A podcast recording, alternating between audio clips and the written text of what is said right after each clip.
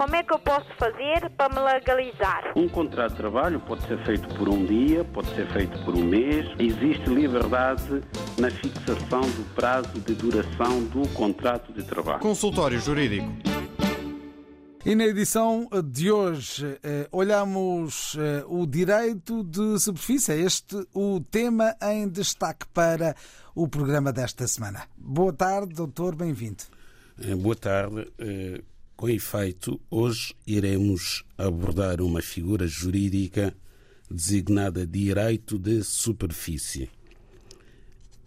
Este instituto jurídico tem especial importância na aquisição de imóveis, nomeadamente. Porquê? Desde logo porque, se formos ao conceito do direito de superfície, a lei indica que se trata da faculdade de construir ou manter, de forma perpétua ou temporária, uma obra em terreno alheio ou de nele fazer ou manter plantações. Ora bem, desde logo temos aqui duas realidades objetivas.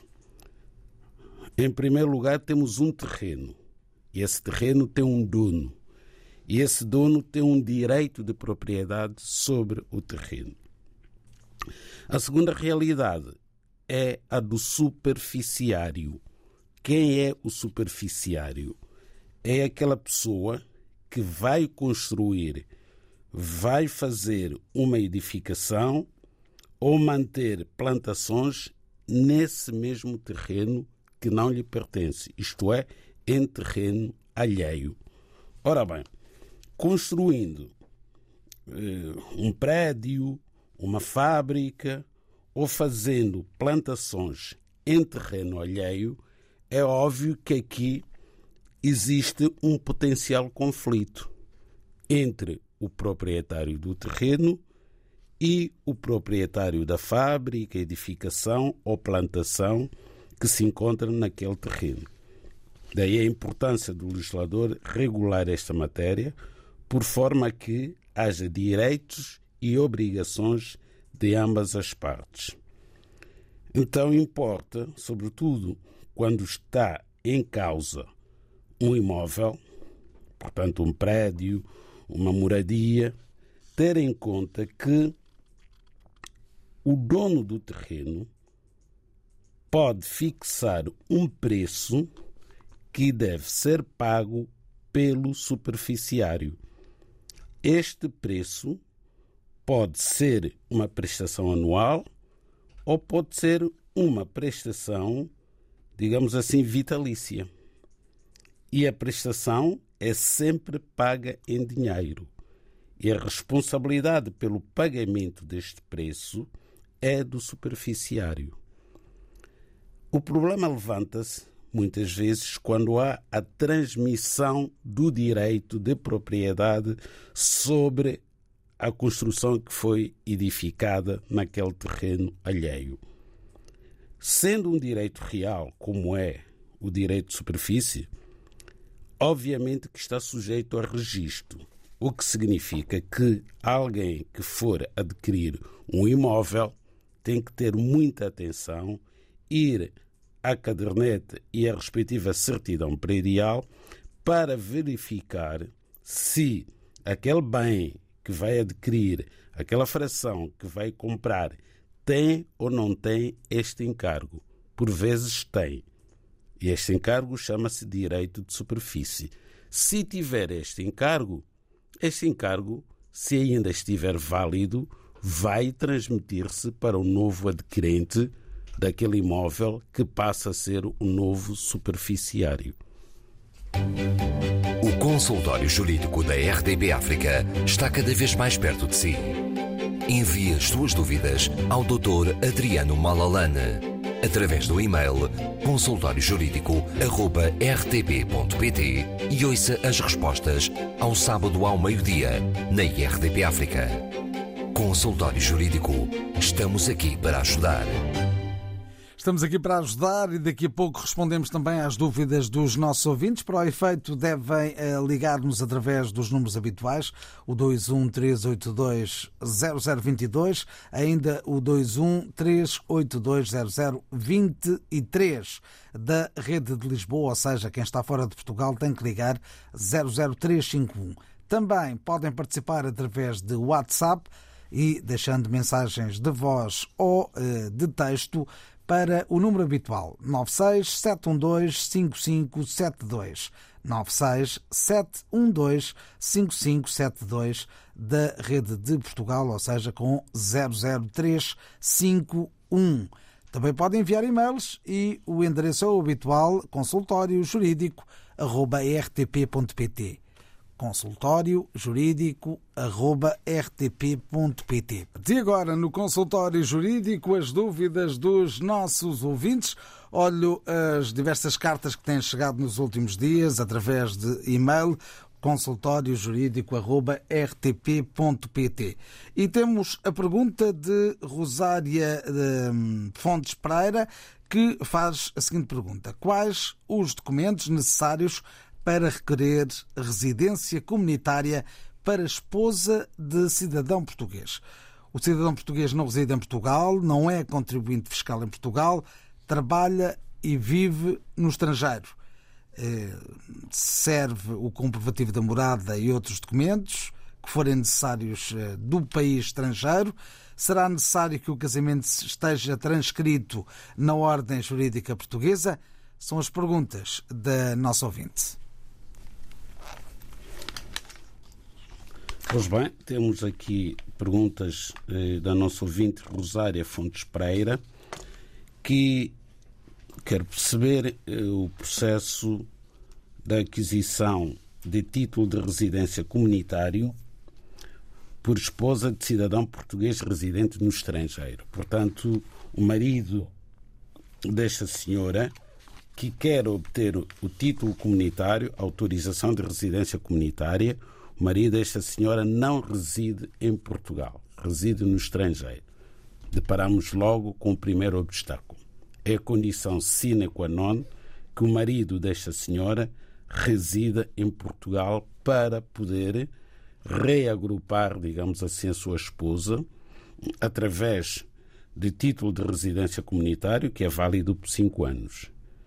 Bom, para além do facto do marido não ser residente em Portugal, e esse é o primeiro obstáculo, temos um segundo obstáculo. É porque, sendo casados, portanto, temos aqui um casamento de um cidadão português com uma cidadã estrangeira, sendo casados, é obrigatório fazer a transcrição do casamento para a ordem jurídica portuguesa.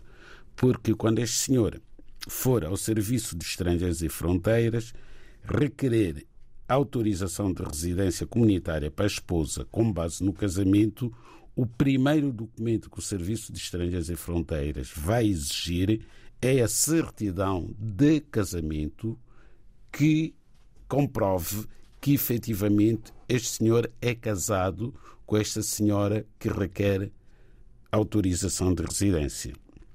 Ora, se o casamento tiver sido celebrado no estrangeiro, obrigatoriamente tem que ser transcrito primeiro para a ordem jurídica portuguesa. Está respondida a questão da nossa ouvinte eh, e temos muitas questões para responder ao longo do dia aqui na eh, RDP África e nesta edição semanal do Consultório Jurídico. O Consultório Jurídico da RDP África está cada vez mais perto de si. Envie as suas dúvidas ao Dr. Adriano Malalane através do e-mail consultóriojurídico.rtp.pt e ouça as respostas ao sábado ao meio-dia na IRTP África. Consultório Jurídico. Estamos aqui para ajudar. Já sabem que podem enviar as vossas dúvidas também eh, por telefone. Podem contactar-nos por telefone através dos números habituais 213820022 e 213820023. Ainda também o WhatsApp, número 967125572. Podem deixar as vossas mensagens escritas ou eh, gravadas eh, através deste número de WhatsApp. Para já, as dúvidas que são enviadas por escrito através de e-mail. Pereira Odair escreveu o seguinte: Olá, boa tarde, sou Odair, sou cabo-verdiano e gostaria eh, que me pudessem ajudar. Neste momento estou a estudar, gostaria de fazer agrupamento familiar, só que o meu pai está a viver fora de Portugal, está em França, e o que posso fazer para dar entrada no processo? É a pergunta que fica por parte do ouvinte Pereira Odair. Bom, esta pergunta é muito semelhante à pergunta anterior. A única diferença que temos é que o laço familiar da primeira questão que nos foi colocada pelo ouvinte Rosária Fontes Pereira de Melo é o laço familiar que resulta do casamento. Porque a senhora que quer eh, vir para Portugal e ter autorização de residência é casada com cidadão português residente no estrangeiro. Aqui há uma ligação familiar entre o senhor Odaí Pereira, que é uma ligação de sangue, portanto, é filho, o senhor Odaí Pereira é filho de um cidadão cabo-verdiano que está a viver fora de Portugal. Presumo, desde logo, que o cidadão cabo-verdiano que está a viver o cidadão que está a viver fora de Portugal e é pai do Sr. Odaí Pereira seja cidadão português. Portanto, deve estar imigrado no estrangeiro a trabalhar e tem um filho que é estudante. O filho é cabo-verdiano e quer beneficiar de reagrupamento familiar pelo facto de ter um pai que é cidadão português.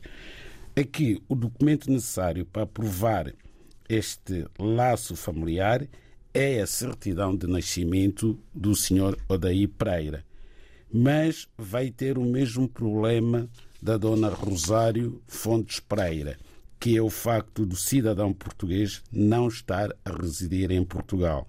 No caso do Sr. Odair, é o pai que não se encontra a viver em Portugal. Portanto, sendo estudante, ainda tem a hipótese de eventualmente vir para Portugal para prosseguir os seus estudos em Portugal. Nesse caso, o senhor Odaí Pereira poderá eventualmente obter visto de estudo em Cabo Verde. O que é que vai ser necessário? Desde logo, matricular-se num estabelecimento de ensino superior em Portugal, extrair a respectiva certidão de matrícula e ter alguém aqui em Portugal com condições, quer em termos económicos, quer em termos habitacionais, com condições para receber em Portugal o Odair Pereira e financiar, digamos assim, a sua formação académica no país. Não é fácil obter visto de estudo dos países africanos de língua portuguesa para Portugal. Infelizmente, porque são muitos estudantes, sabemos que os estabelecimentos, os estabelecimentos de ensino nos países africanos de língua oficial portuguesa são poucos em relação aos estudantes que querem fazer a sua formação e Portugal tem muitos estabelecimentos de ensino, tem uma pluralidade de cursos e esses estudantes, alguns deles, estão devidamente habilitados em termos de eh, formação liceal, digamos assim, têm um liceu feito e poderiam perfeitamente vir fazer a sua formação académica em Portugal, não fossem essas dificuldades burocráticas que um dia vão ter que ser resolvidas, como não sei. Como é que eu posso fazer para me legalizar? Um contrato de trabalho pode ser feito por um dia, pode ser feito por um mês. Existe liberdade na fixação do prazo de duração do contrato de trabalho. Consultório Jurídico. Estamos no consultório jurídico desta semana, em direto com o jurista Adriano eh, Malalane. Eh, olho agora as questões também eh, colocadas através do WhatsApp e, um, e através do número 967125572. Escreve-nos Antero Rodrigues o seguinte: Bom dia, programa Consultório Jurídico. Gostaria de saber uh, por que é que o Registro Central não quer receber processos dos netos nascidos de, nas ex-colónias se a lei está bem clara. ou eles estão à espera da resposta da Procuradoria da República? Eh, agradece desde já pela ajuda que têm vindo a dar acerca do assunto. Os netos das ex-colónias estão muito agradecidos a vocês por tentarem ajudar. Ficam as questões e ficam as eh, considerações de Antero Rodrigues. O que é que lhe parece? Bom, esta questão é recorrente, tem sido colocada várias vezes aqui no consultório jurídico, que tem a ver com a alteração à lei da nacionalidade, que veio permitir que os netos de cidadãos portugueses que conservaram esta nacionalidade, portanto que não perderam a nacionalidade portuguesa, podem, portanto, naturalizar-se cidadãos portugueses. A questão que se coloca, e ainda não tem resposta, digamos assim, conclusiva, é saber se esta disposição legal abrange apenas e só os netos que nasceram depois da independência dos respectivos países ou se abrange igualmente aqueles que eh, já eram nascidos antes das independências. Bom, a redação anterior, que foi alterada, era muito clara no sentido de exigir como requisito que estes netos tivessem nascido no estrangeiro. Isto é, não poderiam ter nascido nem na Guiné, nem em Cabo Verde, nem em Angola, nem em Moçambique ou São Tomé antes da independência destes países. Caso tivessem nascido antes da independência destes países, era obrigatório que tivessem nascido num outro país qualquer, num país terceiro, que não podia ser o país eh, da nacionalidade, porque normalmente são eh, cidadãos dos países de, africanos de língua oficial portuguesa, portanto, tinham que ter nascido num país terceiro. Com a atual redação da lei, parece não resultar dessa mesma alteração qualquer exigência em termos de local de nascimento. Daí que esta questão tenha que ser devidamente esclarecida, porque são muitas as pessoas que têm legítimas expectativas de poderem obter a nacionalidade portuguesa através dos seus avós. O consultório jurídico da RDB África está cada vez mais perto de si. Envie as suas dúvidas ao Dr. Adriano Malalane através do e-mail consultóriojurídico.rtp.pt e ouça as respostas ao sábado ao meio-dia na RDP África. Consultório Jurídico. Estamos aqui para ajudar. Emissão semanal do Consultório Jurídico, agora também ao telefone e com o ouvinte António. Bem-vindo. Olá. Muito boa tarde. Nuno, boa tarde. Está tudo bem? Está tudo bem. Onde é que nos está a ouvir? Olha, eu estou na zona de Margem Sul. Muito bem. Margem Sul do Tejo, próximo uhum. de Lisboa. Uhum. Quer contar-nos a sua história? Olha, claro. Então, quero vamos contar lá. e estou curioso em saber. Uhum. É assim, eu só queria solicitar ao Sr. Doutor, já agora, agradeço muitíssimo obrigado por a sua disponibilidade, o seu belo serviço que faz à disposição daqueles que não conseguem assim, uma maneira mais clara ou financeiramente resolver seus problemas jurídicos. Sr. Doutor, eu só queria uh, uh, saber é o seguinte, num processo que envolve a promoção e proteção das crianças, quando os cônjuges são chamados IML para realização de exames periciais e um dos cônjuges não aparece, como é que é procedido o Santo Tribunal nessa situação?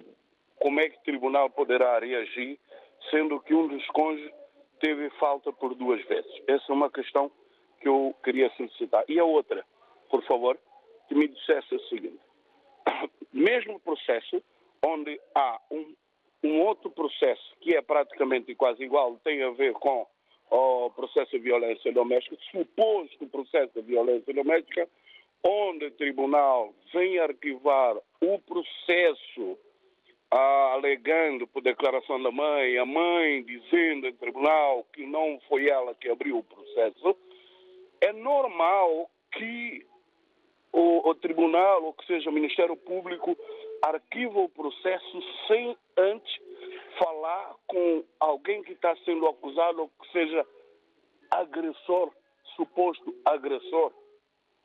Porque, no meu ver, acho que seria possível o, uh, o agressor, nesse caso, fosse ouvido. E não, não ouviram, não, não, não, não decidiram, só decidiram arquivar o processo, ponto final, e acabou. Eu gostava que o senhor, por favor, eu sei que o senhor não conhece o processo, não sabe da história, tentei ser um pouquinho mais claro sobre essa situação. Eu quero só agradecer muitíssimo, obrigado. Obrigado, ouvinte António, por ter vindo ao consultório jurídico. Vamos dar aqui o, uma opinião, pelo menos, em relação a estas duas questões. Muito obrigado por ter ligado. Obrigado. Até à próxima, então. Ouvinte António. Doutor, duas questões que, na prática, até estão interligadas. Estão interligadas, embora a primeira seja em termos de eh, sistematização jurídica, digamos assim, do âmbito do direito de família menores, mas também envolve violência. Para haver perícias no Instituto de Medicina Legal é que pelo meio há violência. E temos o segundo, que é a violência doméstica, que agora é um crime público, em que, portanto, a queixosa, neste caso, não terá sido ela a apresentar a queixa e o Ministério Público não terá dado eh, prossecução ao processo, terá sido arquivado. Não sabemos a fundamentação, mas de acordo com o nosso ouvinte António, o motivo que poderá ter sido invocado pelo Ministério Público para o arquivamento do processo é que não foi a, a vítima a apresentar a queixa. Isto não pode ser assim. Acho que o nosso ouvinte António tem que ter acesso ao despacho de arquivamento e tentar perceber a fundamentação do Ministério Público, porque sempre que um processo é arquivado, o Ministério Público tem que preferir um despacho de arquivamento e é sempre um despacho fundamentado. Eh, em abstrato, digamos assim, em teoria, este crime, não, este crime de violência doméstica, sendo crime público, não está dependente da queixa eh, da, da vítima, da lesada. Podia prosseguir e mesmo que ela quisesse desistir, o Ministério Público poderia prosseguir com o processo. Ora bem, eh, nos crimes em que é admitida a desistência, eh, por lei, o arguído, quando já está constituído arguído, é informado da decisão do assistente, do queixoso, de que pretende desistir do processo e pode pronunciar-se contra, exigir que o processo prossiga, sobretudo se a pessoa estiver inocente, que é para não ficar dúvida, qualquer tipo de dúvida em relação à sua responsabilidade por aquele crime. Bom, eh, indo à primeira pergunta, em que naturalmente aqui há alguém que foi agredido e há alguém que agrediu a tal pessoa, para haver necessidade de se fazer perícia no Instituto de Medicina Legal. Portanto, eventualmente, não sabemos quem é que está a faltar, porque a própria vítima também pode ter que ir ao Instituto de Medicina Legal e fazer uma perícia médica para a confirmação das lesões, para saber se aquelas lesões que apresenta são compatíveis com a agressão de que se queixa. Portanto, se esta pessoa faltou uma vez, o tribunal aplica multa.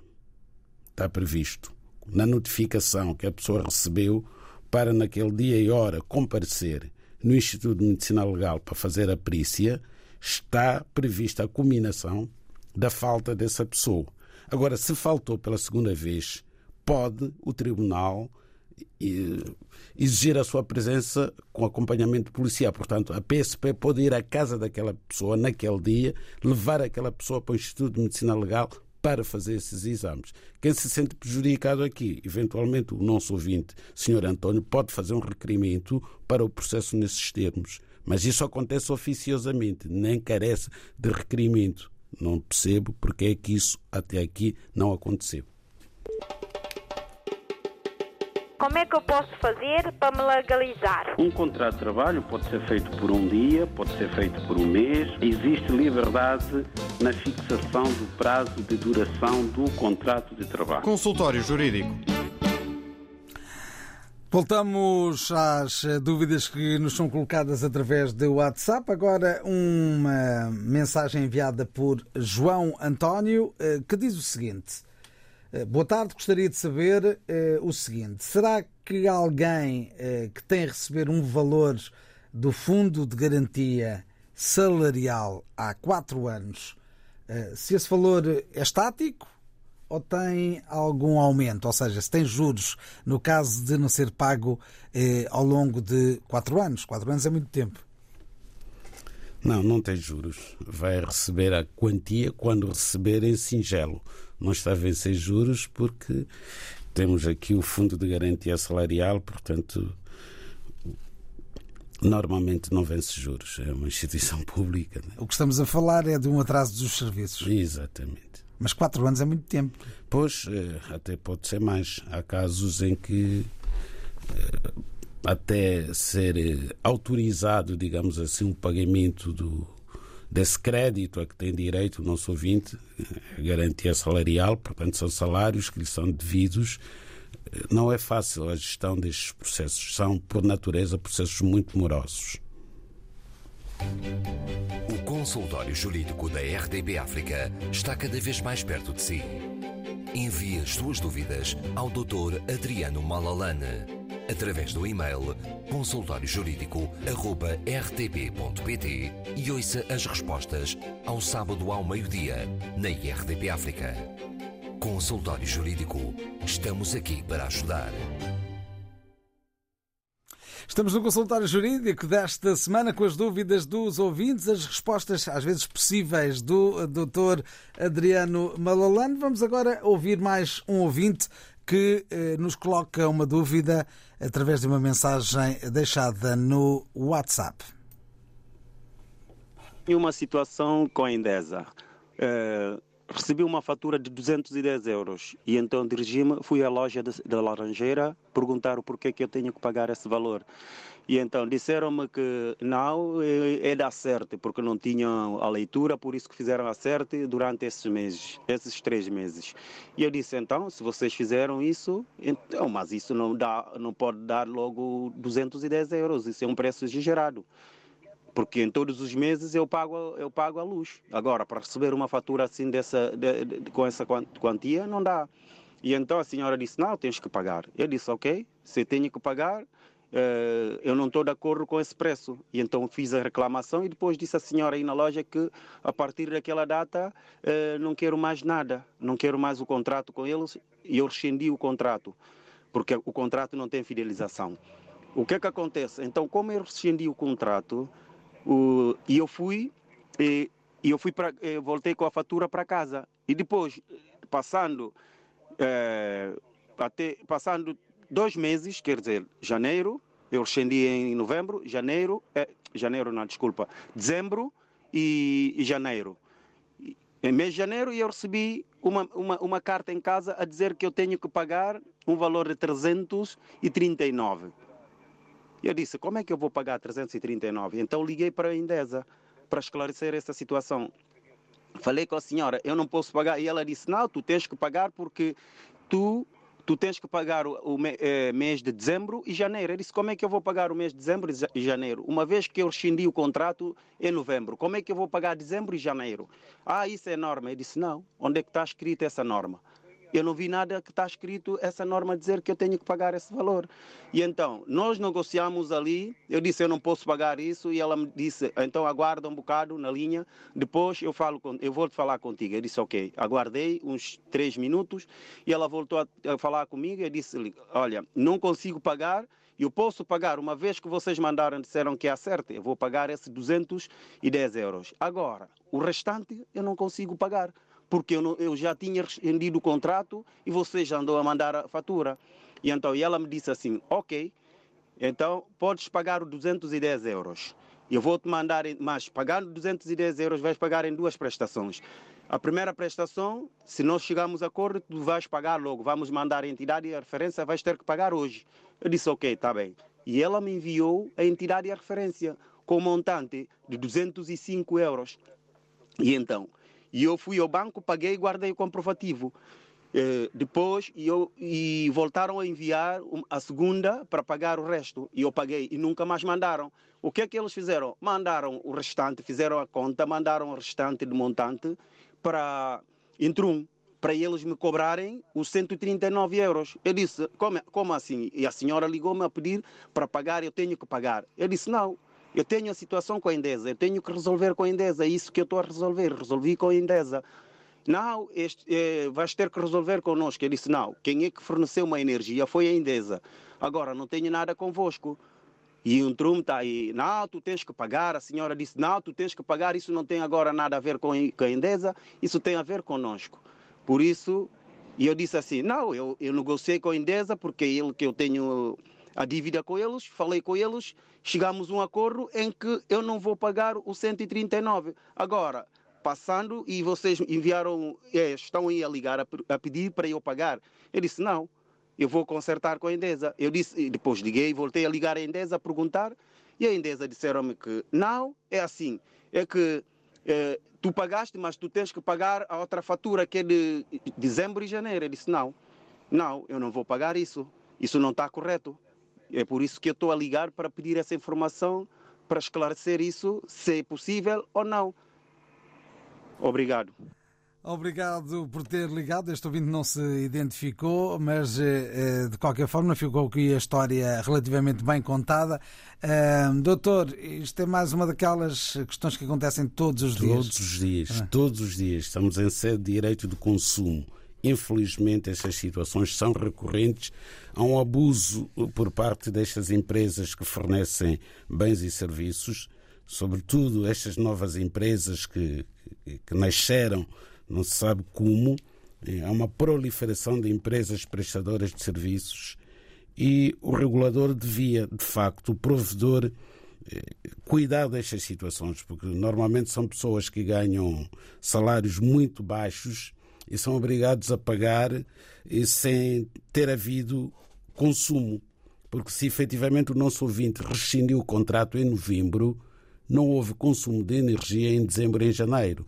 Portanto, essa fatura que lhe foi enviada depois da rescisão do contrato, é importante que o nosso ouvinte veja o que é que está a pagar, o que é que está lá na fatura. Se só está essa importância de 339 euros, tem que vir os quilowatts supostamente consumidos para saber o que é que está a pagar. O que o senhor tem que fazer é ir à DECO, é uma associação que muitos ouvintes conhecem, colocar esta questão, vão ajudá-lo a resolver, porque a DECO recebe todos os dias dezenas e dezenas de consumidores que se queixam destas práticas que, do nosso ponto de vista, são ilegais. Vamos voltar ao WhatsApp para eh, lermos aqui a mensagem da ouvinte Maria Helena eh, de Cascais, que diz o seguinte: eh, Bom dia. Realizei o meu matrimónio pelo civil em Cabo Verde, o ano passado, mas não cheguei a transitar aqui em Portugal.